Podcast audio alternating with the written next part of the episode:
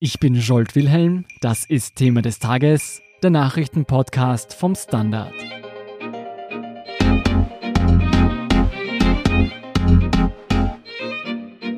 Abu Bakr al-Baghdadi, der Anführer der Terrororganisation Islamischer Staat, ist tot. Das verkündete US-Präsident Donald Trump am Sonntag im Rahmen einer Pressekonferenz. Ein amerikanisches Sonderkommando hatte al-Baghdadi in einem Versteck in Syrien gestellt, worauf sich dieser in die Luft gesprengt haben soll. Wie der IS-Chef gefasst werden konnte und welche Folgen dessen Tod noch haben könnte, erklärt Nahostexpertin Gudrun Haarer. Hallo Gudrun. Hallo. Gudrun, IS-Anführer al-Baghdadi stand seit Jahren auf der Abschussliste der USA. Wie konnte al-Baghdadi nun am vergangenen Wochenende gestellt werden? Das kommt nur für uns plötzlich. Das war natürlich eine sehr, sehr lange Kooperationskette, die dazu geführt hat. Und die Nachforschungen haben sich über Monate, wenn nicht Jahre hingezogen, von Irak aus unter Mithilfe der syrischen Kurden, auch der Türkei und auch, das ist etwas untergegangen, auch lokaler islamistischer Gruppen dort in Idlib am Boden, die ihn wohl am Ende verraten haben. Das heißt, das war eine Aktion, die lange vorbereitet war und von mehreren Gruppen unterstützt worden ist und interessanterweise ja auch von den Kurden, die von den USA im Stich gelassen worden sind. Naja, es ist ja vieles schon passiert, bevor das im Stichlassen stattgefunden hat. Nicht? Also, und eine ganz wichtige Sache sind auch Verhaftete, die dann ausgesagt haben und Informationen gegeben haben über ungefähr den Standort al-Baghdadis. Also das ist Monate her zum Teil. Al-Baghdadi soll sich nach US-Angaben selbst in die Luft gesprengt haben. Woher weiß man, dass es sich bei der Leiche tatsächlich um den IS-Chef handelt? Es wird gesagt, dass es DNA-Abgleiche gegeben hat. Es gibt ja eine umfangreiche Familie Al-Baghdadis im Irak. Das dürfte dann nicht so schwer gewesen sein. Es gibt natürlich schon auch dann detaillierte Geschichten, von denen wir nicht wissen, ob sie stimmen. Zum Beispiel, dass der Kopf genommen wurde. Also, aber das würde ich alles nicht ganz ernst nehmen.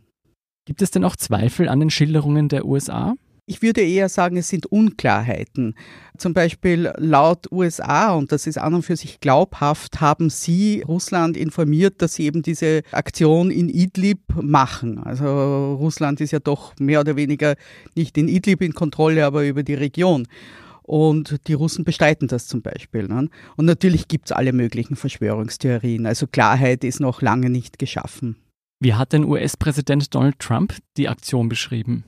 Also er hat schon anderen Akteuren gedankt, aber in der Pressekonferenz und eben danach also kam immer mehr seine Rolle auch in den Mittelpunkt. Also er hat betont, dass wahrscheinlich Abu Bakr al-Baghdadi größer war als Osama bin Laden, also wie sehr wichtig das ist. Und man darf nicht vergessen, als damals Barack Obama 2011 in sehr nüchterner Art und Weise bekannt gab, dass Osama bin Laden getötet wurde, hat Trump tatsächlich getwittert, dass Obama sich nicht das selbst auf die Fahnen heften soll, aber er macht natürlich genau das. Du hast ja schon erwähnt, die Tötung von Osama bin Laden damals unter der Führung von Barack Obama. Ist denn das zu vergleichen?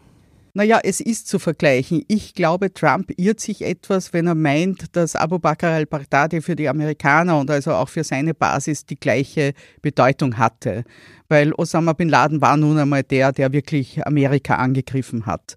Für die meisten Amerikaner ist wahrscheinlich Abu Bakr al-Baghdadi ziemlich weit weg. Dazu kommt auch, dass die beiden sehr unterschiedliche Typen waren. Osama bin Laden war so wirklich die Ikone des Terrors. Also auch dieses Gesicht, dieses sehr typische, unverwechselbare Gesicht, das ja al-Baghdadi überhaupt nicht hatte. Man hat ihn ja auch nicht in der Öffentlichkeit gesehen. Es gab eben diese große Szene in, in der Moschee in Mosul im Juni 2014. Aber das war schon alles. Also er ist nie zu dieser Ikone des Terrors geworden. Trotzdem war er ja der Anführer von dem Islamischen Staat. Ja, absolut. Seine Anhänger waren auch wirklich von seinen spirituellen Fähigkeiten überzeugt. Also er galt wirklich als Islamgelehrter. Er hat wohl wirklich Islam studiert in Bagdad. Er stammt aus der Gegend von Samarra, aus einem sehr angesehenen Stamm ab, der auch sich auf eine Herkunft angeblich vom Propheten Mohammed bezieht. Und er war bestimmt in seiner Umgebung ein starker Mann. Für uns natürlich überhaupt nicht einzusehen, charismatisch ist er bestimmt nicht. Ob er wirklich militärische Fähigkeiten hatte, weiß man auch nicht. Aber seine Anhänger haben auch ihm den Eid geleistet. Sein Wegfall ist schon von Bedeutung. Besonders in einer Zeit, wo der IS ja in einer völligen Auflösungs- und wieder Neuaufstellungsphase begriffen ist. Bevor wir darauf eingehen, wer kann denn, glaubst du, al-Baghdadi jetzt folgen? Es gibt einen offiziell ernannten Nachfolger. Also die IS-Nachrichtenagentur hat das im Sommer gemeldet. Der Mann heißt Abdullah Kardash, ist, wie der Name schon sagt, turkmenischstämmig, also ein Iraker, aber ein Turkmene aus der Gegend von Tal Afar. Es ist interessant, dass auch er einen Hintergrund hat der islamischen Bildung. Aber wir haben natürlich jetzt überhaupt keine Ahnung, was der für eine Rolle spielen wird. Ist der jetzt nur ein Milizenführer oder hat er wirklich auch diesen Anspruch als islamischer Ideengeber? Und man darf ja nicht vergessen, Abu Bakr war immerhin ein selbsternannter Kalif. Also er hatte auch eine spirituelle Rolle. Und da sehe ich überhaupt nicht, dass das in der, in der Zukunft jemand übernehmen kann und was das dann für die Organisation bedeutet. Ob sie dann einfach nur mehr eine normale Terrororganisation ist. Gudrun, dieser Drang zum Kalifat ist ja auch das, was den Islamischen Staat von anderen islamistischen Terrororganisationen unterscheidet. Wie ist denn der Aufstieg und letztendlich auch der Niedergang des IS unter al-Baghdadi erfolgt? Der IS ist eigentlich eine Nachfolgeorganisation von Al-Qaida im Irak, die nach dem Einmarsch der Amerikaner 2003 gegründet wurde. Sie hat sich dann 2006 schon Islamischer Staat im Irak genannt und wurde dann eigentlich bekämpft und wirklich geschlagen und war dann eigentlich völlig im Untergrund, also bis 2010, 2011 fast verschwunden und wurde, das muss man schon so sagen, durch den Aufstand in Syrien wiederbelebt.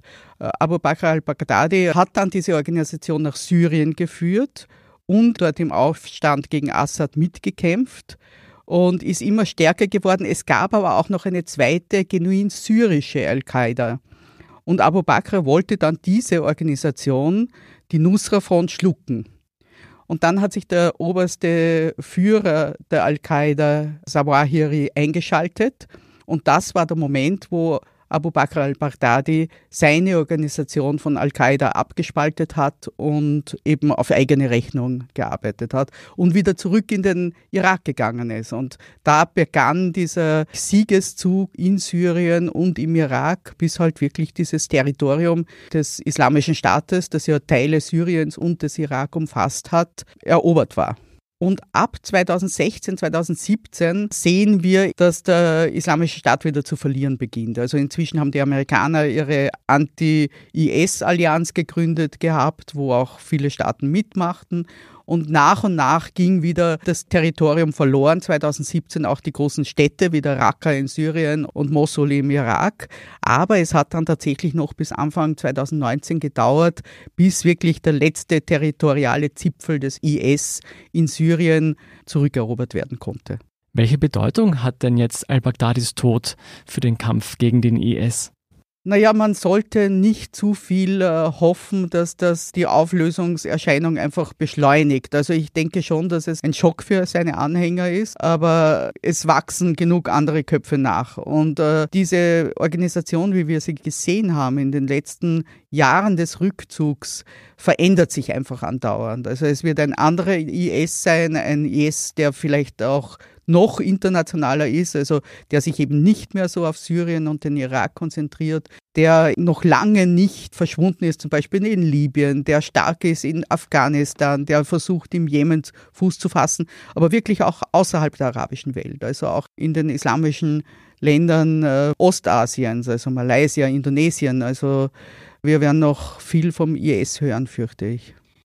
Wir werden das jedenfalls weiter verfolgen. Die laufende Berichterstattung zu den aktuellen Ereignissen finden Sie auf der standard.at slash international. Spannende Hintergründe und Analysen zu politischen Ereignissen im Nahen Osten finden Sie auch in Gudrun Harers Newsletter Orient Express, den Sie bei uns abonnieren können. Vielen Dank, Gudrun, für deine Einschätzung. Gerne, danke. Wir sind gleich zurück.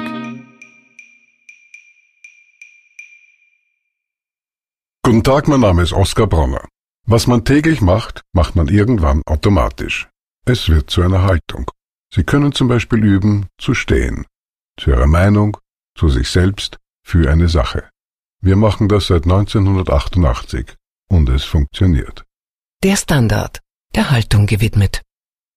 Hier sind noch zwei Meldungen, die Sie interessieren könnten. Erstens, die Europäische Union gewährt Großbritannien einen weiteren Aufschub für den Brexit um drei Monate bis Ende Jänner 2020. Bislang war vorgesehen, dass es am Donnerstag soweit sein sollte. Der neuerliche Brexit-Aufschub soll flexibel gehandhabt werden und Großbritannien auch schon vor Ablauf der Frist einen EU-Austritt ermöglichen. Zweitens, ein 31-jähriger Mann hatte am Sonntag in der niederösterreichischen Gemeinde Kottingbrunn seine 29-jährige Frau sowie seine beiden kleinen Kinder getötet und sich danach selbst der Polizei gestellt. Das Motiv für die Tat dürften Beziehungsprobleme gewesen sein, so die Polizei. Mehr zu diesem Fall lesen Sie auf der standard.at slash panorama. Das war's für heute. Falls Ihnen Thema des Tages gefällt, abonnieren Sie uns gerne direkt über Apple Podcasts, Spotify und fast überall, wo es Podcasts gibt. Feedback können Sie uns am besten per Mail an podcast.derstandard.at zukommen lassen. Ich bin Jolt Wilhelm vom Standard. Baba und bis zum nächsten Mal.